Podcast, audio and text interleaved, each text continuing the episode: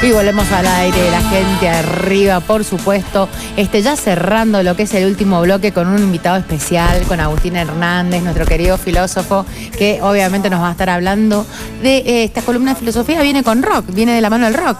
Viene de la mano del rock, sí. Hola chicos, buenos días. Buen hola, día. buen día. Em, ¿Cómo sí, está Agustín? Muy bien, muy bien, muy lindo. Bueno, aprovechando también el fresco, yo soy un poquito más partidario del, del fresco. El, También. el calor lo, lo sufro mucho. Pero sí, también pensaba, porque me acuerdo una vez, em, el año pasado, que hicimos una mini columna de rock nacional, que em, en el backstage estábamos hablando y de- me decían ustedes chicos que hablar de rock un poco es como una caricia al alma, eh, acá en la radio, porque bueno, em, como es una radio de rock, dije, bueno, ¿por qué no aprovechar lo que hicimos en el Fili Birra con la, las de birra, sí, ajá, en el, en el Claro. espacio Arizo. En el espacio. Arizo, sí, con, con eso abrimos el año ahí en, la, en el Yendo No Llegando. Eh, así que bueno, nada, aprovechando un poquito eso, el, el repunte de, de reflexiones. Y de paso, bueno, mandar un saludo a los chicos de cultura que espero que sigan agarrando la pala, como siempre.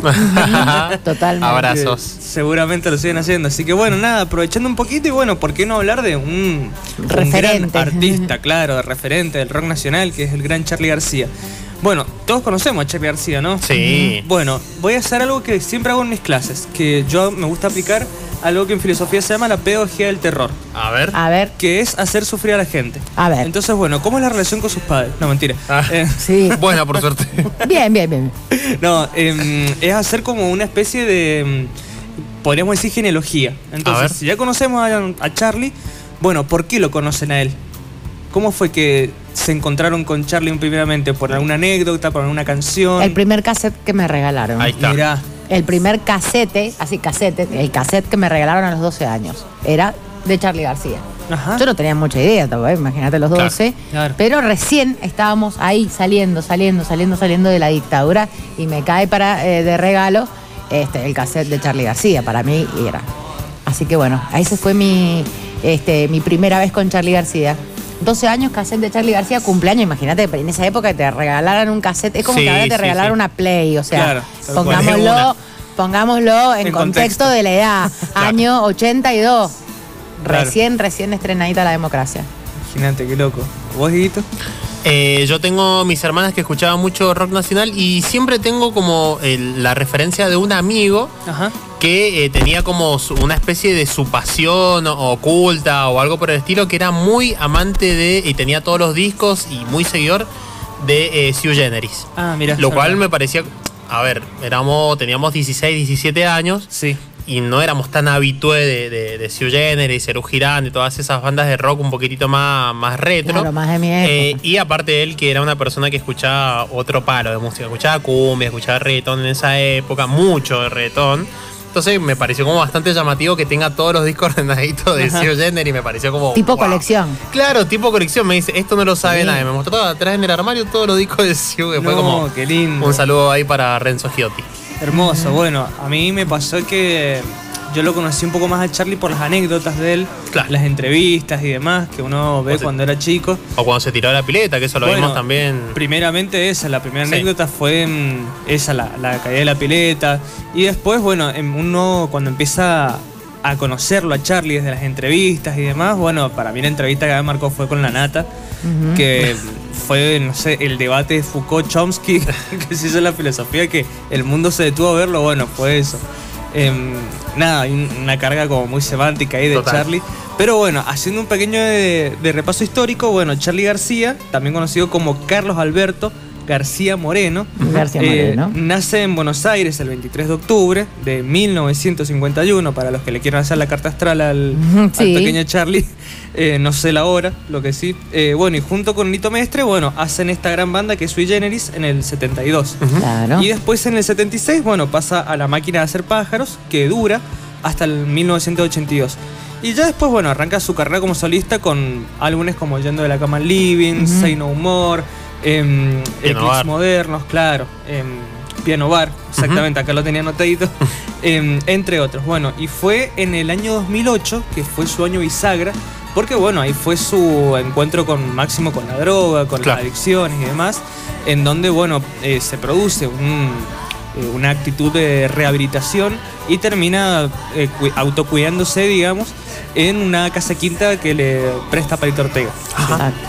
Bueno, un poco conociendo más a la entropía de lo que es Charlie García, yo me voy a basar en un texto que le escribe una doctora en letras que es Mara Favoreto, eh, que se llama el texto para quienes lo quieran eh, leer, se llama Charlie en el País de las Alegorías. ¿sí? Creo que sí lo tengo, a Es ver. un texto muy bonito, cortito, en el cual hace un análisis eh, a través de sus letras y también un poco filosófico sobre las letras y el contenido que tienen las canciones. Nosotros en el Filibirra lo que hicimos fue analizar algunas canciones, que es las que vamos a analizar hoy, eh, más que nada las letras, ¿no? Eh. Porque claramente sabemos que estos grandes músicos han tenido muchísimo para hablar. Sí. Y sus letras son tan profundas como el océano. Entonces no nos vamos a poner a charlar sobre toda la discografía de No. Charlie porque No, no tiene fin. no tiene fin, no vamos a ter- No tiene fin. no tiene fin, claro. Y tendríamos que, tendríamos que hacer directamente un curso. Lo podemos hacer, ¿eh? Tenemos todo el año todavía Bueno, acá tenemos todo el año Sí. listo. Em, pero deberíamos dedicarnos como programa por programa a una letra de Charlie O a García. un disco también puede O ser. a un disco también. Sí, tengo preparados otros artistas del rock nacional, así que. Déjame adivinar. Claro. A ver. Gustavo Cerati. Sí. Sí. El indio. El indio, sí. Eh, Spinetta. Sí, ¿Tenés algo más? nada más. Pero. Se puede un, un chano ahí para, para Narela, por ejemplo. Bueno, mira, Muy a- para vos pensaba mm, hacer algo de los piojos. Oh, muy bien, Muy estoy, bien. ¿eh? Y, dentro de poco podemos tener una nota con el ex bajista de los piojos, así que muy atentos a los fanáticos. Oh, me muero. Me bueno, a vos, Anita. Y también ya dijiste todo con Claro. Gustavo Cerati. Listo. Yo estoy a Para vos, ahí. Cerati. Bien. ¿A vos, Adri, alguno que te guste? El- ¿Algún artista así como para que lo abordemos desde la filosofía? ¿En Moyo? Ah, Tapia, Tapia. exactamente. Bueno, me, me gusta, ¿eh? Está bien, para salir un poquitito también de esos referentes. Sí. Me Bárbaro. gusta. Bueno, listo. Bien. Ahí tengo la, la agenda ya armada. Bueno.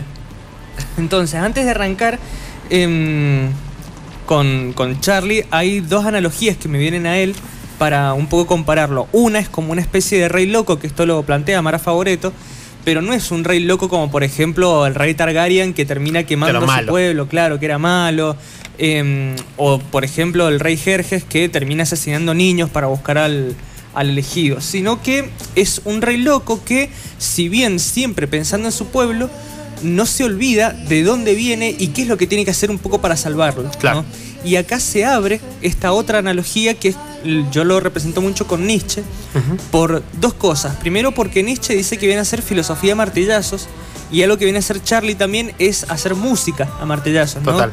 Cómo desde el arte empieza a romper las grietas desde adentro para sacar todo lo podrido y sacarnos de esa ilusión de los que nos tenía un gobierno totalitario.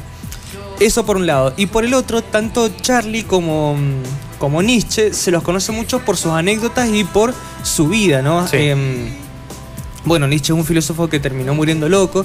Y, mm, y Charlie está bien, ¿no? todavía no se ha muerto y no creo que muera loco, pero siempre ha mostrado parte de su locura o toda su locura total frente a las cosas que él hacía o las cosas que decía, ¿no? Total. Em, por ejemplo, eh, el día ese que se tira del noveno piso acá en Mendoza, eh, viene la policía, obviamente.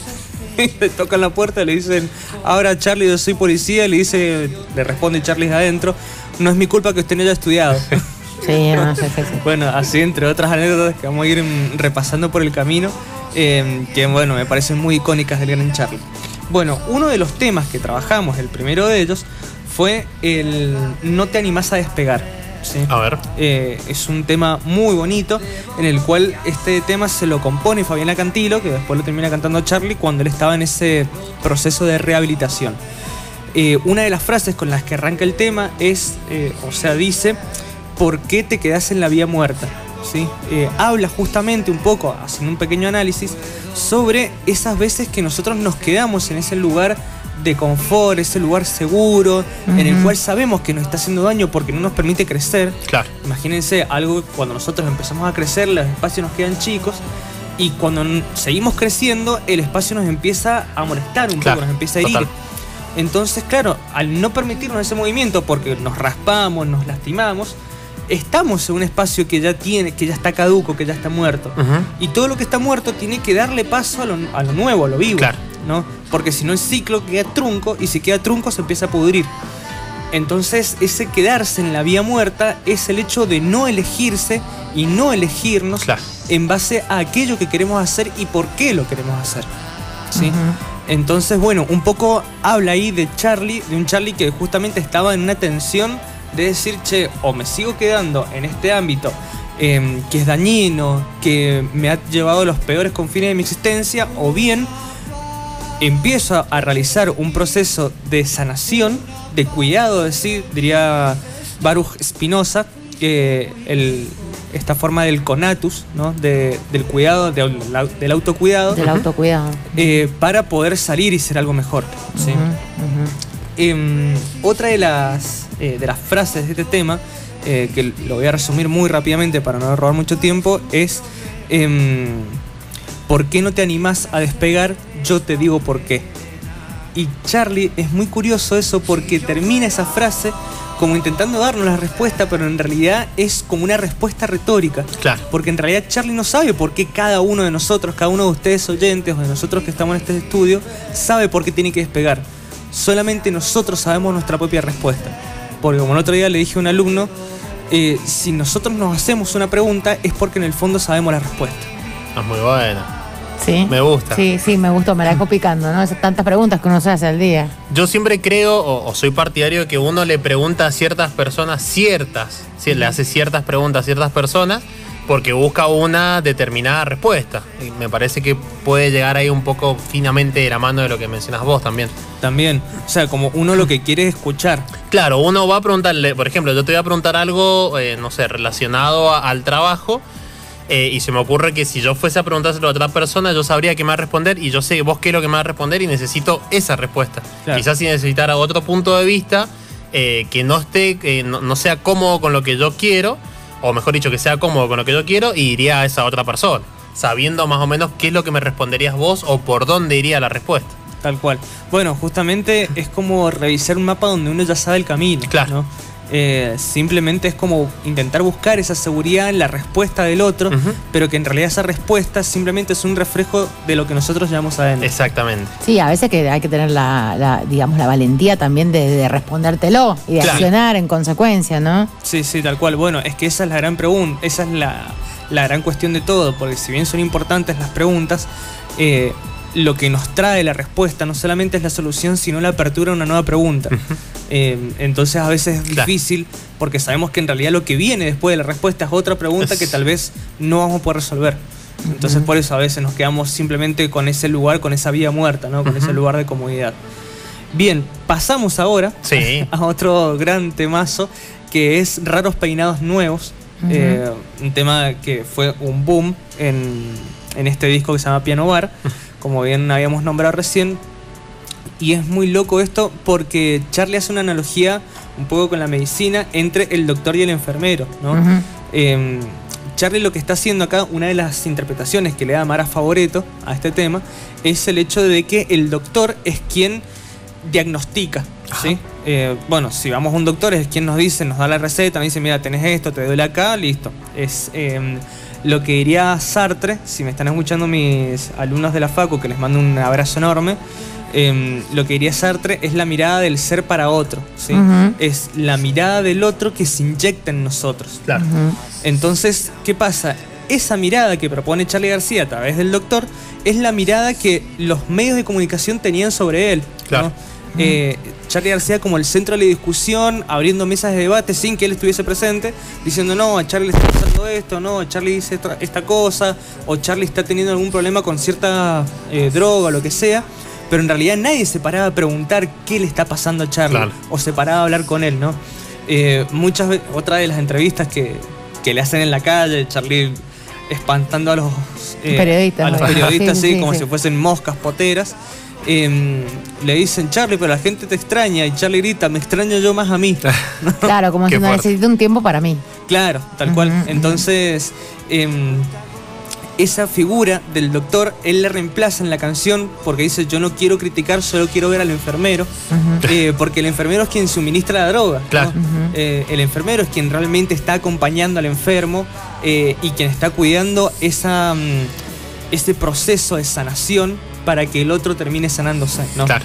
Em, Exactamente. Entonces, bueno, rige un poquito por ahí el- este tema. Bueno, otro, mm, otra cuestión también de, de este tema es que también hace como una especie de analogía a las drogas. Ajá. Em, porque justamente, a ver, eh, si vamos al, al contexto en el que una persona se droga, muchas veces no es por placer, sino es por evadir una realidad. Total. Entonces habría que ver, ahí habría que charlar de vuelta con Charlie para ver qué es lo que estaba sucediendo en ese momento en la, vida de este cantante, eh, para ver qué es lo que lo llevó ahí. Está bien, eh, puede ser, o sea, si nos ponemos en esta cuestión de opinólogos, puede ser la fama, puede ser el éxito, puede ser el estrés, pueden ser un millón de cosas, pero nunca hay que olvidar que quien se mete en este mundo no lo hace tanto por sí mismo, a veces sí, pero la mayoría de las veces no es tanto por sí mismo, sino porque hay una realidad que está siendo tan opresiva Claro. que la única respuesta sensata que esa persona puede ver es la evasión de la misma, la evasión de la realidad.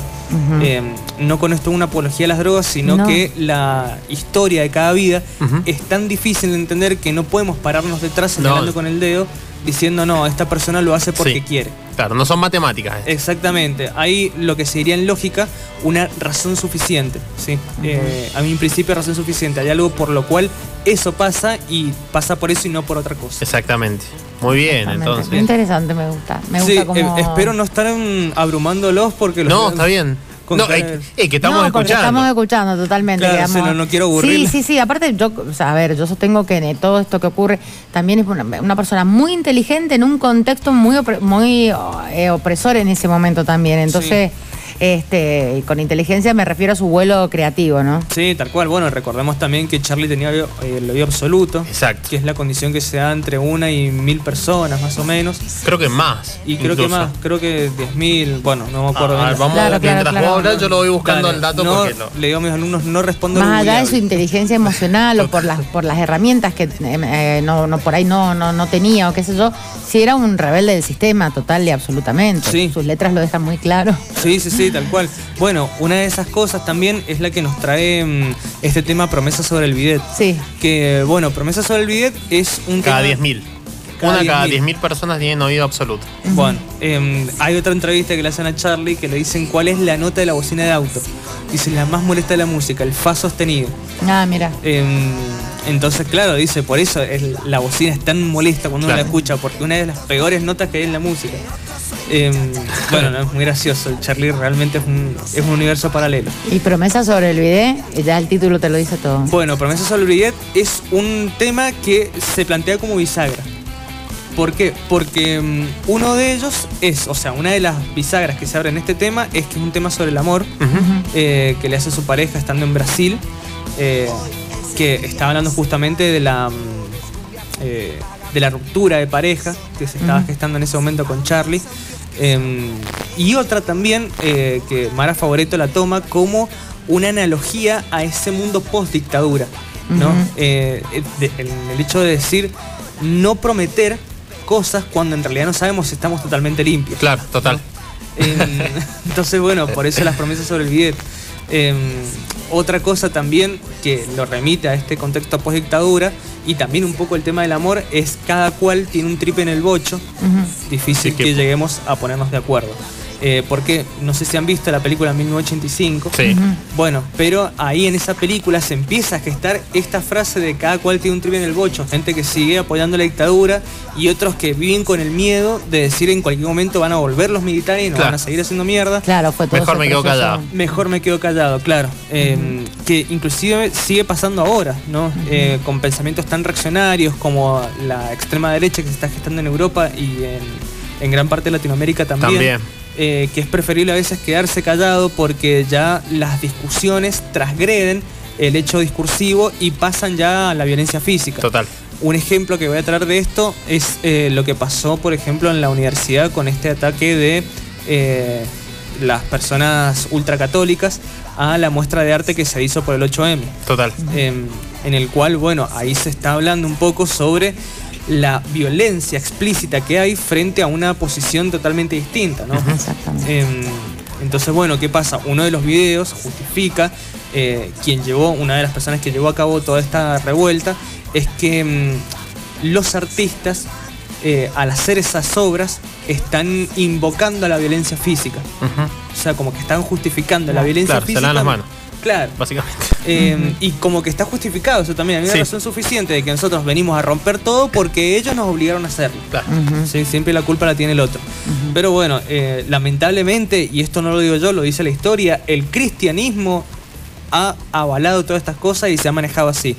Eh, y ojo, porque la historia que ellos mismos cuentan son la historia de los mismos poderosos. O sea, Claro. ellos mismos se autoavalan esa mm, eh, defensa a través de la violencia. Así que bueno, es un, un tema bastante lindo por Mesa sobre el Bidet que lo estoy nombrando sumamente por la superficie, pero Claro. deténganse a leer y a analizar esa carga semántica y semiótica que tiene las letras de Charlie, porque realmente son un océano en la profundidad de- del artista y cómo también a nosotros nos llega, eh, no me gustaría así interpelar, porque interpelar es otra cosa, que me lo dijo una alumna, así que no lo voy a usar, Bien. Eh, pero sí nos atraviesa reflexivamente, ¿no? nos tensiona muchísimo.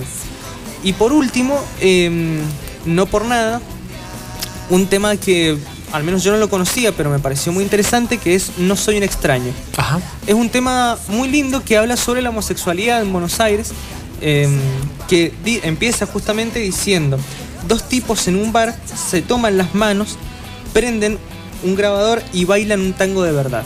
¿sí? Es un tema que justamente muestra a ese Charlie García en contra del status quo, ¿no? Exacto. en contra de todo lo impuesto, de todo lo normal, De todas las reglas, sí. de todas las reglas, Exacto. claro. Impuesto, bueno, una. De la hipocresía más que nada. También de la hipocresía. Sí, tal que cual. se vivía también y que se vive actualmente. Exacto. Porque Sí. el de no hagas promesas sobre el video califica para cualquier época de. Cualquier época. Sí, bueno, Y, similar a, a y cualquier momento, sí. Em, son temas que si bien han pasado siguen siendo muy actuales. Bueno, eh, cada artista ha sabido ver muy bien, ha sabido leer el contexto histórico Sí. eh, y ha sabido cómo predecir también los, eh, los hechos que si seguían pasando de esa manera iban a volver a suceder, que básicamente uno si se pone a leer la historia ahora con respecto a lo que pasaba unos años atrás, no ha cambiado demasiado. Ha habido algunos altibajos, sí, pero no es que ha sido totalmente distinto, cambió un, un cambio radical. Entonces, bueno, con, con esto Charlie lo que viene a atentar es a esa buena sociedad, entre comillas, de la monogamia, la heterosexualidad y demás, mostrando también que en la amalgama, en la entropía social, en, en ese desorden, también hay otras cosas. Hay otros tipos de amor. Hay otros tipos de amor. Hay otros tipos de amor también y hay otros tipos... Hay amor. Y que, Sí, son, no y que son importa. igual de válidos. Tal cual, y hay otro tipo de relaciones con respecto a lo interpersonal. Porque hay una parte que habla de que dice, ya pasé la plaza de eh, la... mm, eh, de creo que dice de la, divers- de la diversidad sexual, de, mm, eh, de la raza y otra cosa más, ¿no? Como también haciendo referencia a respetar la otredad del otro. Exacto. ¿no? Totalmente. Em, eso me, me hace recordar un poquito a lo que dice mm, José Martí, eh, una frase que dice, las razas son de librería. ¿no? Como, claro, como diciendo en Sí, realidad el tema de, sí, de raza nunca existió. Claro. O sea, no tiene por qué existir, simplemente es algo artificial que se inventó. una categorización. Sí, y que se inventa también un poco para justificar. Dominar, eh. Sí, para justificar un montón El de dominio, violencia, ajá, como poder. decíamos recién. Así que bueno, cierro con esto, no les quiero robar más tiempo. Y nada, de paso agradecerles chicos por escuchar mis mambos y, y mis reflexiones, que siempre es un espacio Ay, me hermoso. encanta. Sí, exactamente. Recordemos que eh, Filosofía para todo público está todos los lunes, sobre todo a las 12 horas. Sí. A veces podemos llegar a cambiar el horario dependiendo de las conveniencias y demás, pero está toda la gente invitada al Bondi de la Cultura Mendocina eh, para hablar de filosofía, de psicología, de cine, de vinos, de anécdotas del rock mendocino, de deportes y mucho más.